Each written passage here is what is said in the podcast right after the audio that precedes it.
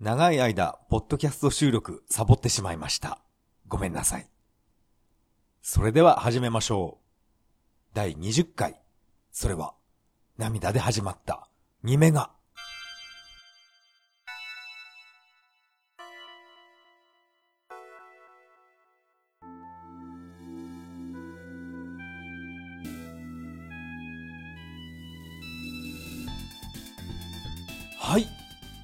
改めましてこんばんは。まだ誰のものでもありません。タカと言います。よろしくお願いします。えーこれはわかる人にはわかると思います。はい。誰のものでもありませんよ。えーっと、今回はですね、なんかもう約1ヶ月近く、えーポッドキャスト収録をサボってしまいました。まあ、なんていうかな、いろいろありまして、まあ、今回は雑談しようかなと思ってます。それでは、今回もよろしくお願いします。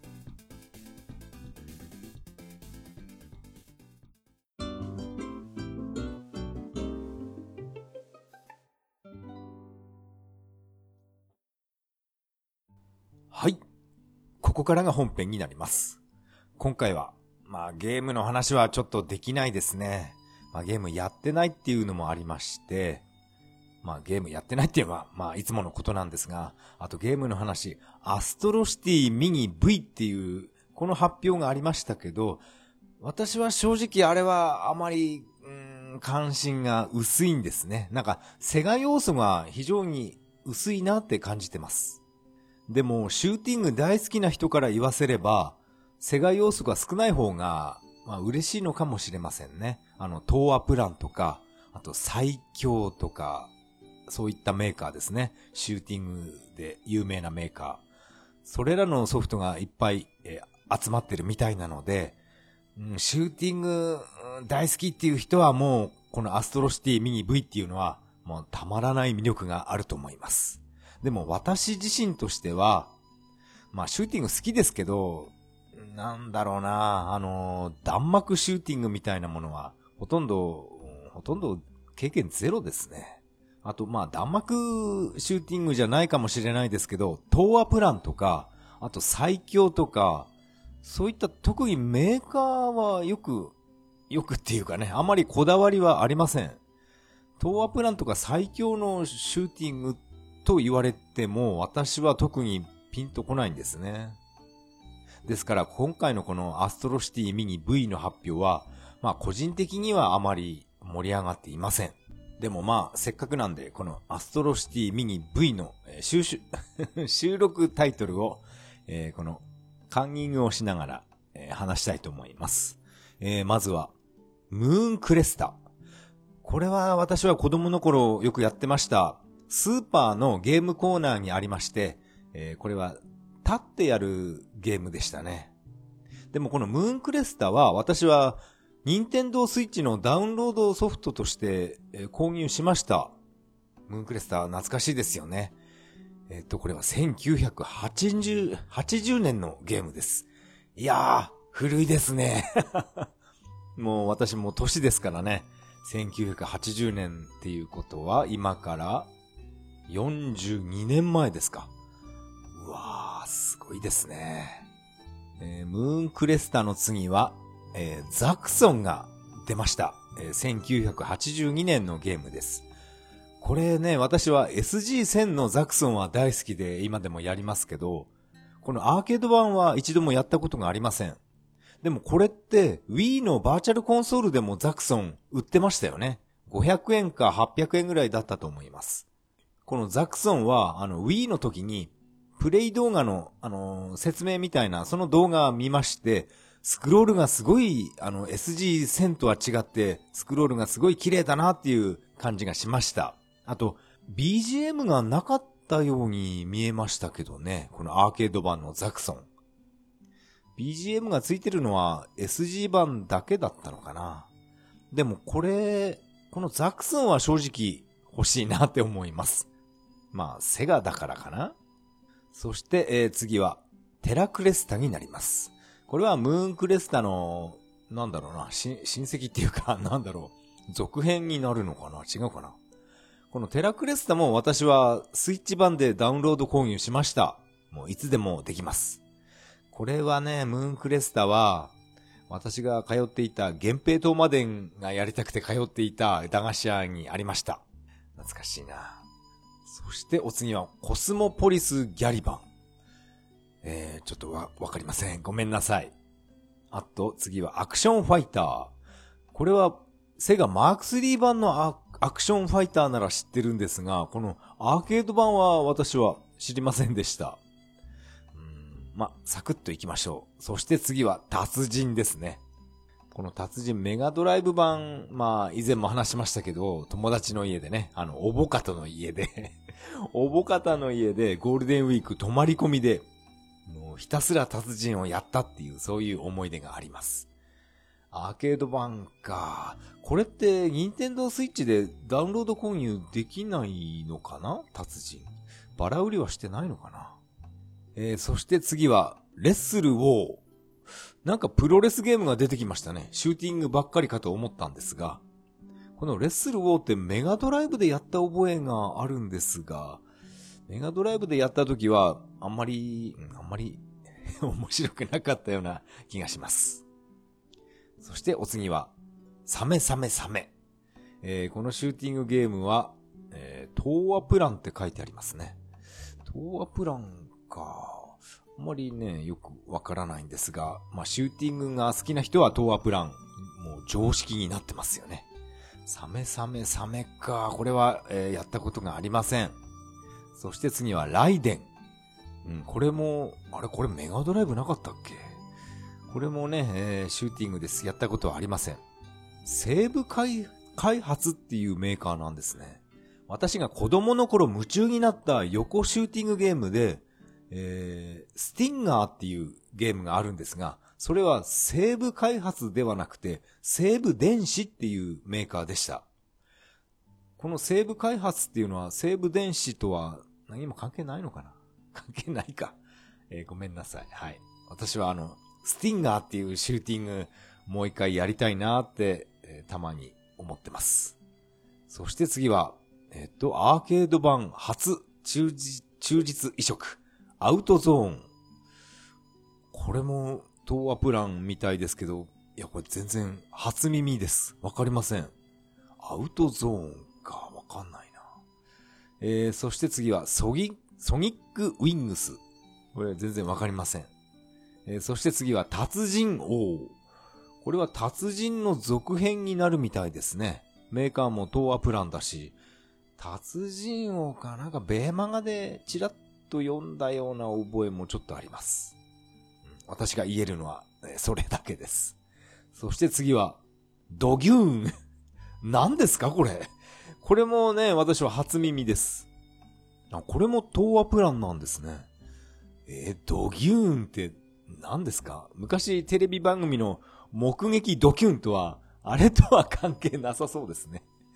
ドキュンってね、よく、ネットでね、なんだろう、スラング用語っていうの？は、ああいうのは。ドキュン。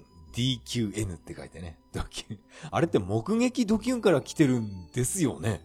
私は今までそう思ってましたけど、違いのかな？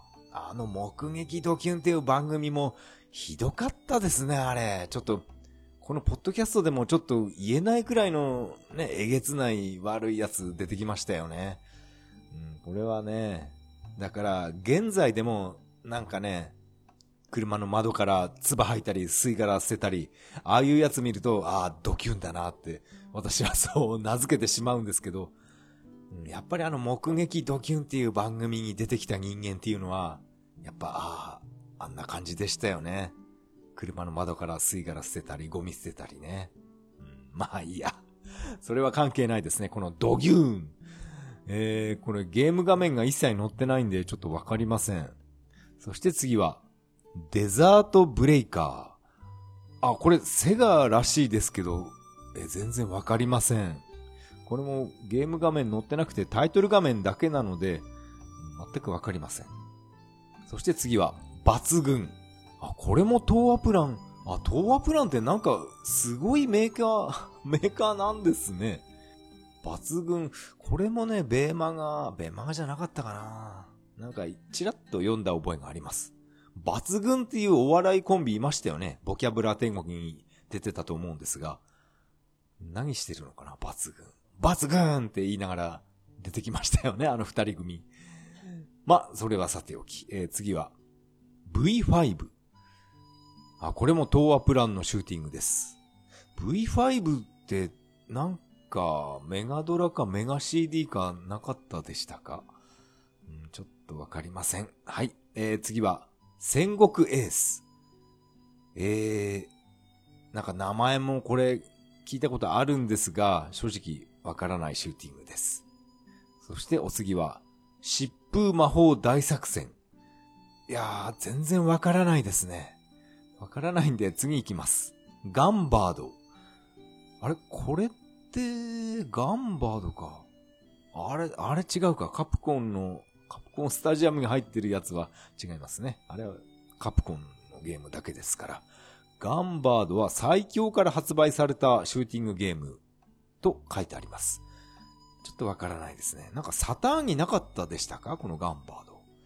うん、そして次は、ストライカーズ1945。あー、わかんない。1945ってこれだけ見ると、あのカプコンの1942の続きかなってちょっと今思ったんですけど、メーカーがカプコンじゃなくて最強って書いてあるので、全然関係ないんでしょうね。1942シリーズとは。ちょっとわからないです。そして次は、アームドポリスバトライダー。はあ、わかりません。わかりません。ごめんなさい。えー、そして次は、バトルバクレイドアンリミテッドバージョン。本当にわかんないんですよね。ですから、このわかんないシューティングがいっぱい入ってるんで、えー、私は正直ね、個人的に盛り上がっていないんです。うん、でもね、あの、ツイッターとか見ていると、シューティング好きな人は、わ、これ絶対買うぞっていう、そういう書き込みが非常に多いです。ですから、もうシューティング、うん、シューティング祭りですよね。あ、祭りってわけじゃないか。なんか、プロレス入ってましたね。わけわかんないのが。あの、セガのプロレス。あれ入れるなら、なんだかな、アッポーとか入れてくれればいいのに。そうすれば、個人的に私は喜びます。まあ、そんなこんなで、えー、私が現在ゲームのことを話せるとすれば、このアストロシティミニ V のことだけになります。自分がプレイしたゲームっていうのは、うん、本当に、この約1ヶ月間、全くゲームしていないですね。スイッチの限定等までもやってないし、なんかメールで欲しいものリストに入れたソフトがセールやってますよっていう、そういうお知らせはガンガン来てるんですが、スイッチ自体、クローゼットに片付けてあるので、電源すら入れていません。なんかね、そのうち、ニンテンドースイッチも断捨離しちゃうんじゃないかっていう、なんかちょっと心配になってきました。あ、でも、限定等までせっかくね、ダウンロード購入したんで、ニンテンドースイッチは断捨離はないでしょう。本当にゲームの話はこれで終わりかな。馬娘もやってないし、うん、せっかくパソコンでね、馬娘のあのアプリ、あのゲームできるようになったんですが、まあ、未だに私はあの、ルールがよくわかってないんで、何をどう育成していいのかわからないんで、なんかね、えー、ただデスクトップに置いてあるだけになってしまいました。まあ、ここで一回区切りますか。えー、ゲームの話は以上になります。ありがとうございました。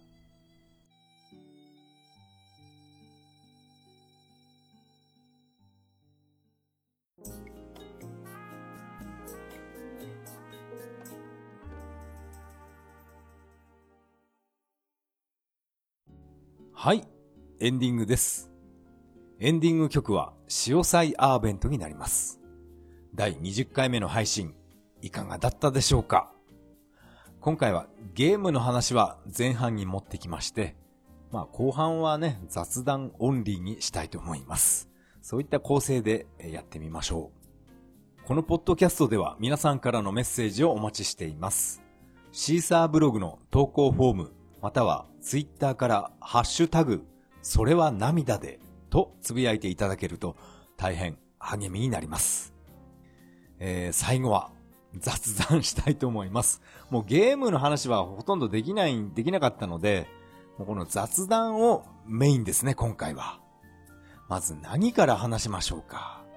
まず前回のポッドキャストでも話したと思うんですが、栃木テレビの カラオケ番組ですね。ローカル局のカラオケ番組。それに、えー、私は出場しました。あの丸坊主のおっさんがですね。えー なぜか、なぜか小田裕二を歌うっていうね。そういうことが、えー、放送されました。正直、周りのご近所さんには一切言わなかったんですが、朝ゴミ出しのとこ、時にですね、あ、あの、テレビ見ましたよとか 言われた時になんかすっげえ恥ずかしくなりましたね。なんであんな番組見たんだって、えー、聞きたくなってしまいました。普通の人は、あの、栃木テレビなんてね、見ないと思います。まあ、現在は、結構ね、あの、エヴァンゲリオンの再放送とかやってるんで、そうい、その時間帯は見る人いると思うんですが、あの、カラオケ番組はね、あれは、見てる人は相当マニアックだと思います。それなのに、あの、ゴミステーションでですね、私がゴミ捨てに行ったら、ね、あの、見ましたっていうね。なんか、なんかね、こっそり言われてしまいました。まずいですね、この、私の正体がバレてしまいましたね。実はあんなことをやってるおっさんだっていうのが 知れ渡ってしまったような気がしました。まあ別にいいですけどね。何も悪いことしてるわけじゃないんで、ただね、テレビ局で歌ってるだけですから、まあいいんです。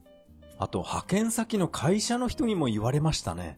私は勤務中は本当にね、あの、嘘のように死んだようにね、おとなしくして黙々仕事してるんで、でもテレビに出た時は、はいどうもーみたいな感じで お笑い芸人みたいな、ね、あんな口調になってしまって、なんかあのギャップがすごい良かったみたいなことを会社で言われました。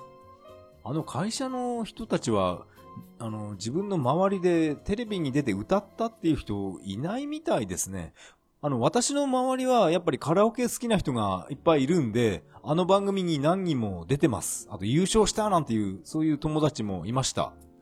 だからテレビに出て歌うっていうのは特に珍しいことではないんですね、自分としては。でも、そっか、普通の人っていうかね、あんまりカラオケ興味ない人にとっては、あんなテレビに出てスタジオで歌うなんて信じられないっていうそういう感想なのかな。まあ、いいですけどね。好きでやってるんで。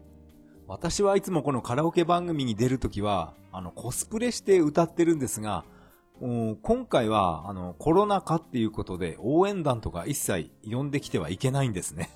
ですから、なんか、お通夜みたいな番組になるの嫌だなと思って、まあ、自分なりに考えて、私が今年5月まで、あ、5月だったかな？いいのか、5月で。職業訓練として通っていたパソコンスクールの名前を、それを T シャツに印刷しまして、オリジナル T シャツを作って、そのカラオケ番組で歌いました。思いっきり胸にね、デカデカと、会社名が書いてある、T シャツを作りました。職業訓練とはいえ、ね、あの、パソコンですね。ワードとエクセルとパワーポイント。この基礎を教えてくれた、本当にね、優しい講師さんがいっぱいいるパソコンスクールだったので、何か役に立てないかなって散々、え、考えまして、せっかくテレビに出て歌うチャンスが来たんだから、ここでね、パソコンスクールをちょっと宣伝してあげようと思って、えー、そのことを電話で伝えて、あの、社長さんも、ああ、面白そうだねっていうことで、やっていいよっていう許可が出たので、そういう許可をもらって私はこのパソコンスクールの T シャツを作りました。T シャツ作ったりするの好きなんですよね。まあ以前は何度も言いますけど、年賀状作るのが大好きだったんですけど、まああれから何十年も経って T シャツを作るのが一時期すごい大好きになりました。アントニオ猪木の T シャツを作ったり、あと私は暴れん坊将軍が大好きだったので、松平健、松平健のね、あの、暴れん坊将軍の T シャツを作って、それを着て海外旅行なんか行ったりしましたね。外国の人すごいなんか驚いてました。ワオって、サムライみたいなこと言ってました。懐かしいなまあそんな経験もあるので、こういったね、パソコンスクールの T シャツを作るなんてことは、もうすぐできます。このカラオケ番組の模様はですね、まあ私は、まあ久しぶりにテレビで、テレビに出て歌ったっていうことで、えー、私はプレステ3のトルネで、えー、録画しておいて、えー、保管しておきましょう本当にいい思い出になりました。まだ誰のものでもありませんって言っていた、井森美幸も喜んでいることでしょう。それはどうかわからないですけど。このカラオケ番組が放送されたのが、まあ今月12月1日なんですが、そしてこの収録している今日ですね、えー、12月26日。これはですね、また、あの この番組の予選会へ行ってきました、今日。今日の予選会はですね、えー、午前9時に整理券を配布しますって言ってるのに、えっ、と、一番今日先頭にいた人っていうのは、夜な、夜中じゃない、早朝4時から並んでいたそうです。おじいさんかおばあさんは、かはわからないですけど、やっぱり年配の人でしょうね、きっと。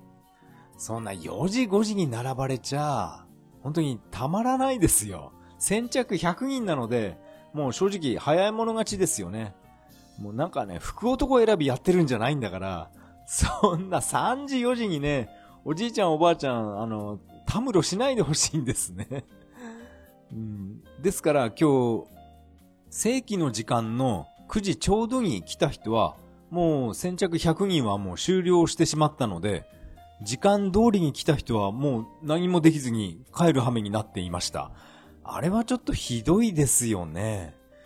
でも今回は、あの、先着100人っていうことになっていましたけど、120人か30人ぐらいまで、うん、歌っていたみたいですね。私は、まあ自分が歌い終わったのでさっさと、えー、帰ってきましたけど。ちなみに今回はですね、私が歌った曲は、えー、爆風スランプの大きな玉ねぎの下で、これを歌ってきました。私は結構この歌得意なんですが、この曲を歌って予選を合格したことが一度もないんですね。なぜでしょう？自信満々の曲っていうのは一回も合格したことがありません。皮肉なもんですね。でも私は今月テレビに出たばっかりなので、それが今回また合格するっていうことは、まあこれはまずないと思います。まあ過去に一度だけありましたけど、まあ通常はこれは考えられません。何度も同じ人ばっかりテレビに出しているとクレーム来ると思います。なんであの丸坊主のおっさんだけ 何十回もテレビに出すんだってね、そういうクレームが栃木テレビの方に来るんじゃないかなって私は心配しています。今日の予選会の結果はですね、えー、合格者のみ電話連絡が来ることになっているので、万が一、また、あの、テレビで歌うことになったら、何の T シャツを作ろうかなってね、そういうことを、なんか今、企んでます。前回はパソコンスクールの T シャツだったので、あんまりね、まあこれはふざけたことではないですよね。なんかお礼がしたかったので、真面目に T シャツを作りましたけど、今回もし合格したら、なんかふざけたことやりたいですね。なんかセガの T シャツとか作りたいですね。なんだろうな、メガドライブのソードオブソダンのタイトル画面の T シャツとか、そういうのを作ってみますか。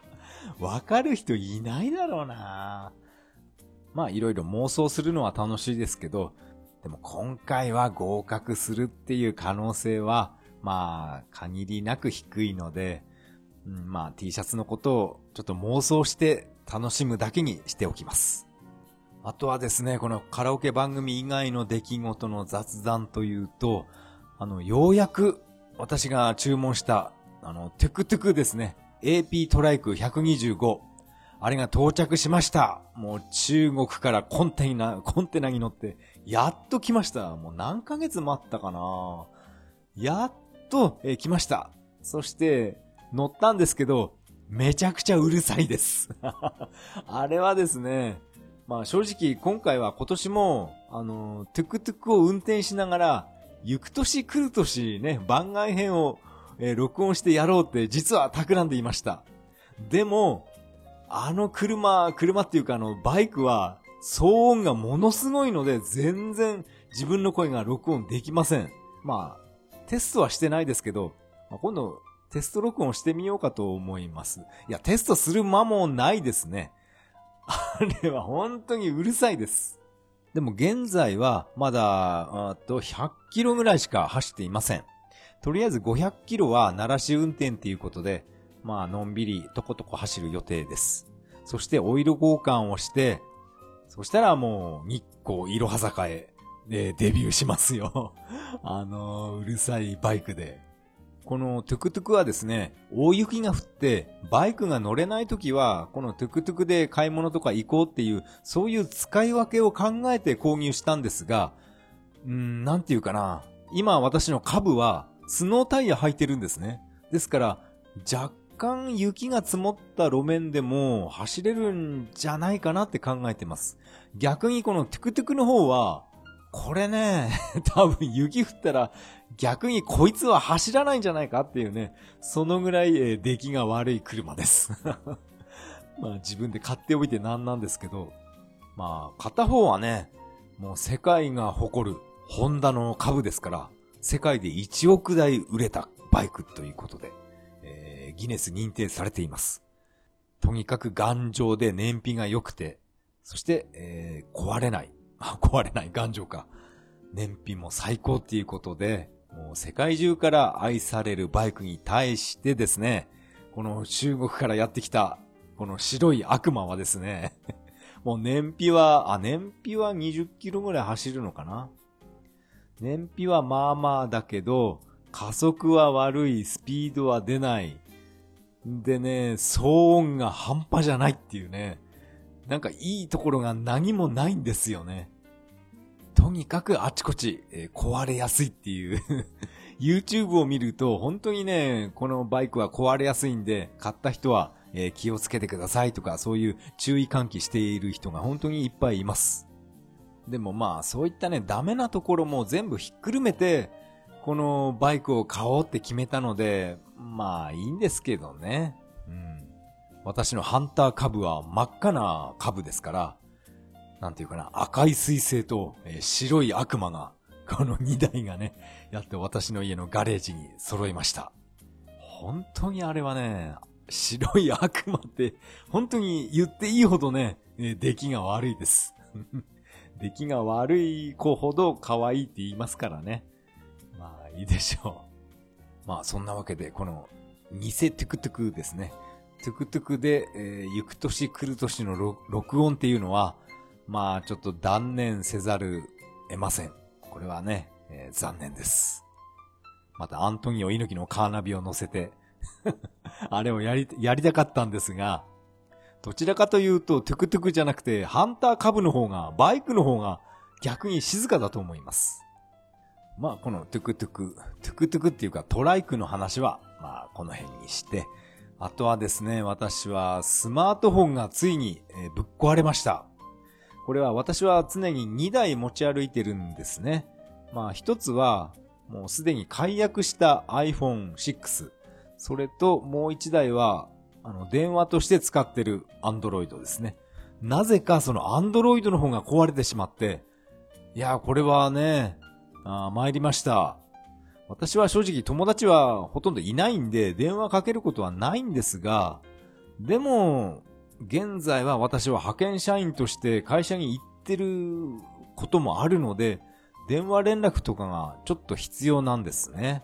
まあ、自分が会社休みたいときは、その電話しなくちゃいけないんで、そういうことをね、あの、電話がないとできないですから、そんなわけで仕方がなく、えー、スマホを買い替えました。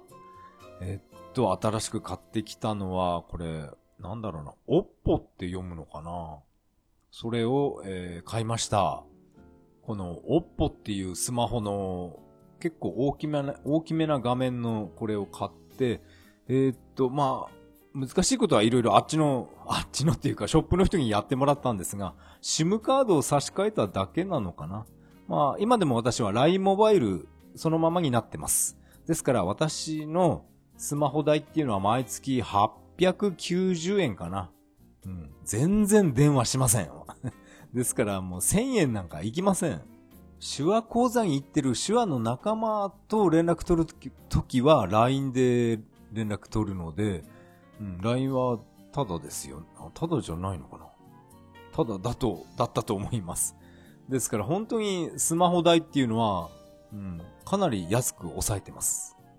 CM とかでね、UQ モバイルとか、ドコモとか、そういったね、有名どころは、千何百円とかって言ってますけど、いやー、ちょっとね、私から言わせると、千何百円っていうのはスマ、スマホ代高いんじゃないかなって思いました。スマホ代っていうか、なんだろうな、電話代っていうのかな。1000円以下でいいと思います。楽天モバイルもちょっと考えたんですけど、うーん、私はね、日光に住んでるんで、かなり山奥の田舎なので、これダメですね、きっと。でも、使った分だけ払えばいいのかなあの楽天モバイルって。ちょっとね、なんか魅力を感じています。私みたいにほとんど使わない人は毎月何十円とかになるのかなもしかして。うーん、ちょっとね、後で、えー、調べてみたいと思います。あとはですね、雑談はですね、まあ、先日、昨日はですね、25日、クリスマスでした。うん、私はクリスマスにケーキを食べなかったっていうのは、えー、っと、何十年ぶりかな。必ず毎年、えー、ケーキを買ってきて食べていました。去年も、えー、食べました。去年は確かね、スーパーでショートケーキを1個、小さいのね、300円か400円ぐらいのを買ってきて、部屋で一人で、えー、静かに食べた覚えがあります。これはね、あの、日記っていうか手帳にケーキ何百円とかって書いてあったので、あ、去年俺食べたんだって そこでね、去年の自分を振り返っていました。でも今年はですね、うん、なんだろうなやっぱり中山きんに君の影響が大きいのかな食生活をガラッと変えてしまったので、オートミールばっかり食べてます。そして甘いもの、砂糖は一切体に入れず。うん、そんなね、毎日になっていますから、ケーキとかスナック菓子とかはほとんど、えー、体に入れていません。まあちょっと前、えっ、ー、と、なんだ、チートデイか。それを設けたので、吐き出したくなるくらいスナック菓子食べました。まあ、それがチートデイですからね。まあいいんですよね。うん、まあそういうチートデイは設けますけど、クリスマスにケーキっていうのは、ちょっと今年はやめてみました。えっと、これ、岡田敏夫の、あの、岡田敏夫ゼミか、あの、ニコニコ動画でやってる。あれでチラッと、その切り抜き動画を YouTube で見たんですけど、クリスマスケーキを食べるのっていうのは日本人だけですよって言っていたんですね。岡田敏夫曰く、まあ、海外、海外っていうかね、洋画とか、まあ海外ドラマでもいいけど、アメリカ人がクリスマスケーキ食べてるシーン見たことありますかって、そういうことを言っていたんですね。僕はありませんって岡田敏夫が言ってました。あ確かに言われてみれば、私は洋画大好きで、あと海外ドラマなんかもね、大好きで見てますけど、クリスマスにケーキ食べてるシーンって、あ、言われてみればないかもって、えー、はっと気づきましたあ。もちろんね、ケーキじゃなくて、あの、チキンとかね、たくさんの料理が、それを食べてるシーンは映画とかも見たことありますけど、クリスマスケーキとなると、やっぱり見たことないかなって思いました。で、それっていうのは、この日本のね、ケーキ屋さんっていうかね、企業戦略にまんまと洗脳されてますよって岡田敏夫が言ってたんですね。まあ、確かにね、私も子供の頃から、なんだろうな、クリスマスはケーキ食べるものだよ、みたいな感じで、うん、そう言われ続けて育ってきたと思います。多分多くの人はそうだと思います。クリスマスっていうのは、なんかね、いちごが乗ったケーキ食べるものなんだよ、みたいな、そういった教、教育っていうかなんていうかな、そういうことを親に、親に言われて、うん、育ったと思います。でもそれは日本だけであって、えー、皆さん、目を覚ましてください、みたいな、そういうことを言ってましたね。企業戦略に、えー、乗せられてますよ、気をつけて、みたいなことを言ってました。ケーキっていうのは普段あんなに美味しいのに、クリスマスシーズンだけは一番まずくなる季節だよって、そうとも言ってました。あんな、クリスマスでみんながケーキバカバカ注文するから、たくさん作らなくちゃいけないので、だから材料とかも、あんまりね、いい卵じゃない、うん、育ちが悪い鶏が産んだ卵を使うざるを得ないとか、そういったね、あの、理由もあるそうです。作り置きしなくちゃいけないとも言ってたかな。だから一番ね、ケーキが美味しくないシーズンらしいですよ。クリスマスシーズンっていうのは。うん、確かに言われてみればそうかなって思いました。今まで私は何の疑いもなく、クリスマスといえば、えー、ケーキ食べてましたけど、岡田敏夫ゼミを見て、ああ、確かに一理あるなと思ってね、えー、私もケーキ食べるのをやめました。あ、岡田敏夫も、だからバカバカしくてもケーキは食べないって言ってましたね。クリスマスにケーキは食べないって言ってました。クリマクリスマス以外の時期にケーキを食べましょうって、そう言ってましたね。なかなか鋭いこと言いますよね、あの、オタキング。まあ、こういったクリスマスケーキじゃなくて、恵方巻きなんかもそうですよね。マスコミがね、一斉にこぞって、節分の日は、この太巻き、わーってね、えー、メディアで放送して、もういつの間にか定着してしまいましたね。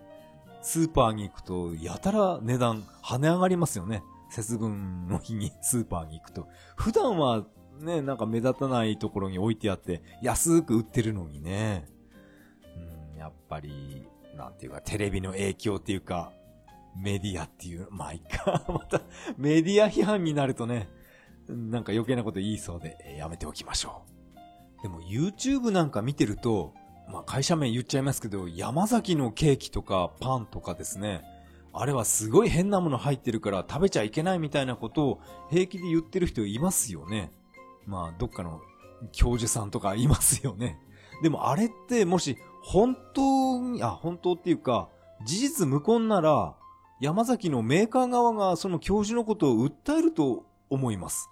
でも訴えないってことは、やっぱり本当なのかなって私は思ってしまいます。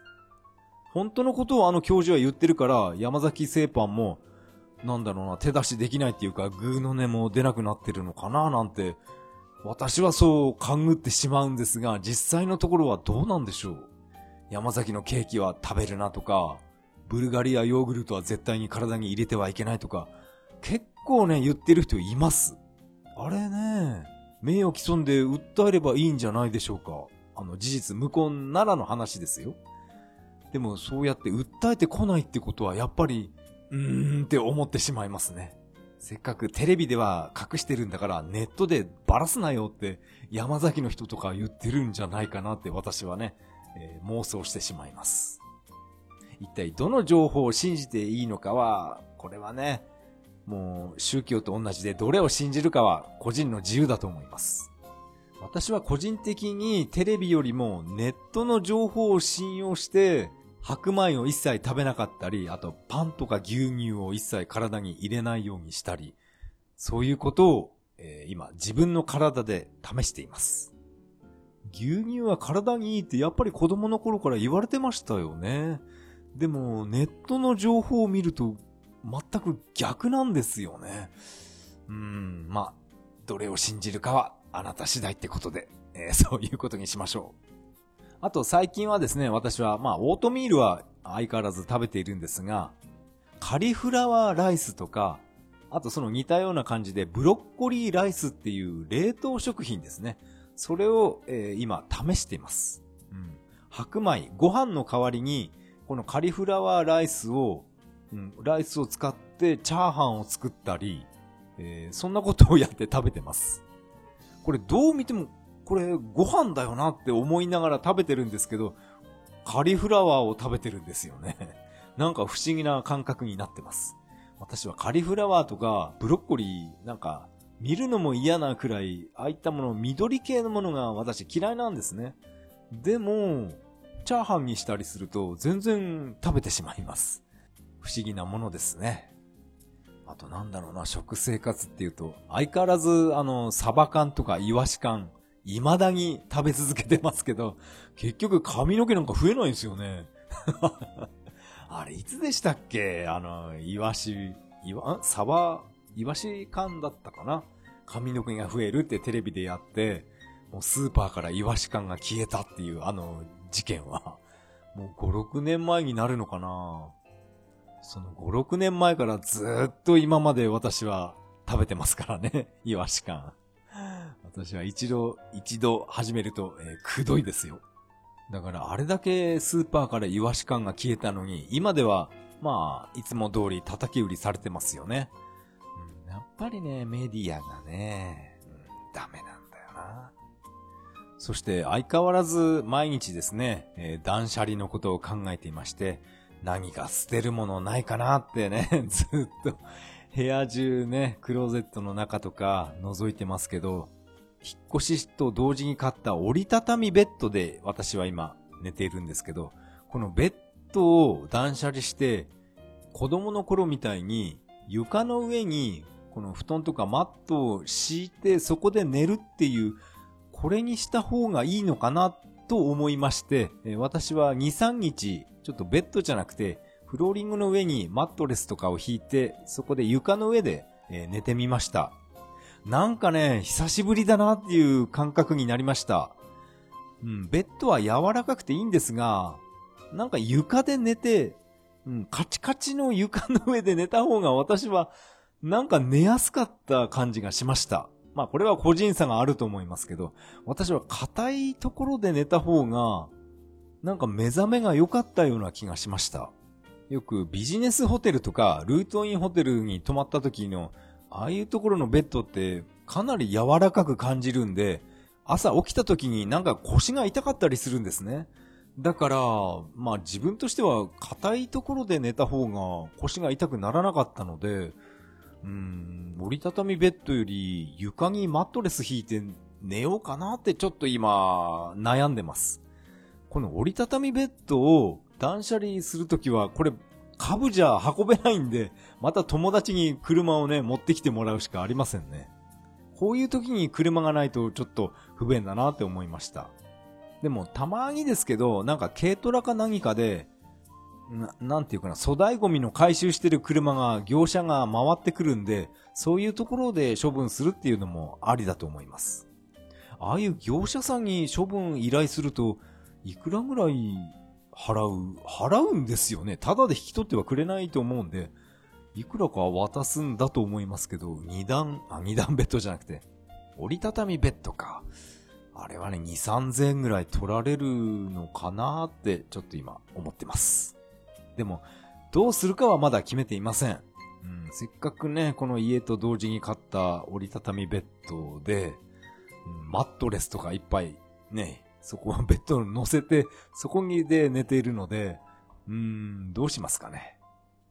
ああ、そっか、断捨離といえばメルカリに挑戦しようと思って、なんだっけな、あの、メルカリのシールとか郵便局で買ってきて、そのまんま手をつけていなかったですね。ああ、これはいけませんね。せっかくやろうと思って買ってきたのに、手を出していないっていうのは、うん、もう今年も終わってしまいますから、うーん、年内にできるかな。やろうって思ったことはやっぱり手を出さないと、これはね、ダメですよね。メルカリだけじゃなくて、あと、私は積立 NISA とか、そっち系もね、ちょっと興味あって、やってやろうって思ってはいるんですけど、結局今年も何にも手を出さないまま、まあ今年も終わってしまいそうな感じがするんで、うん、これはちょっとね、反省しないといけません。積み立て NISA とか、イデコとか、なんかね、この資産運用っていうか、なんか私は難しく感じてしまうんで、未だに手を出していません。でもね、これはやっぱりやら、やった方がいいんですよね。あの、カプコンの岡本さんの YouTube チャンネルでも、こういったね、資産運用のことを結構話してるんで、私は真剣に、まあ、聞いてるんですけど、なんかあんまり理解できてないんですよね。うん、ダメだな、もう、ちゃんと勉強しないと。今回の雑談はこんなところでしょうか。年内の配信は、えー、これで終わりではありません。えー、まだあと4日、5日ありますから、あとね、何回配信できるかな。いっぱい配信しましょう。えー、そのぐらいの意気込みで、え毎日頑張りましょう。それでは次回配信まで。さよなら。